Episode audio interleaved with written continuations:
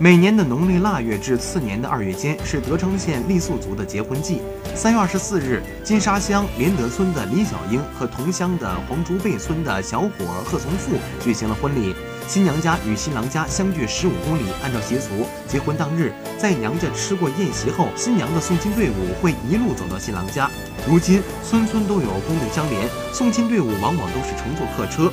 德昌傈僳族婚俗是四川省级非物质文化遗产，深化火烧麻布的哇纳帕送亲队伍请外丢外钱的传统习俗，以及对歌、露天喜宴、通宵打跳等极富情趣的傈僳族的传统婚俗，古老而独特。据了解，我国境内的傈僳族主要分布在云南、四川等地。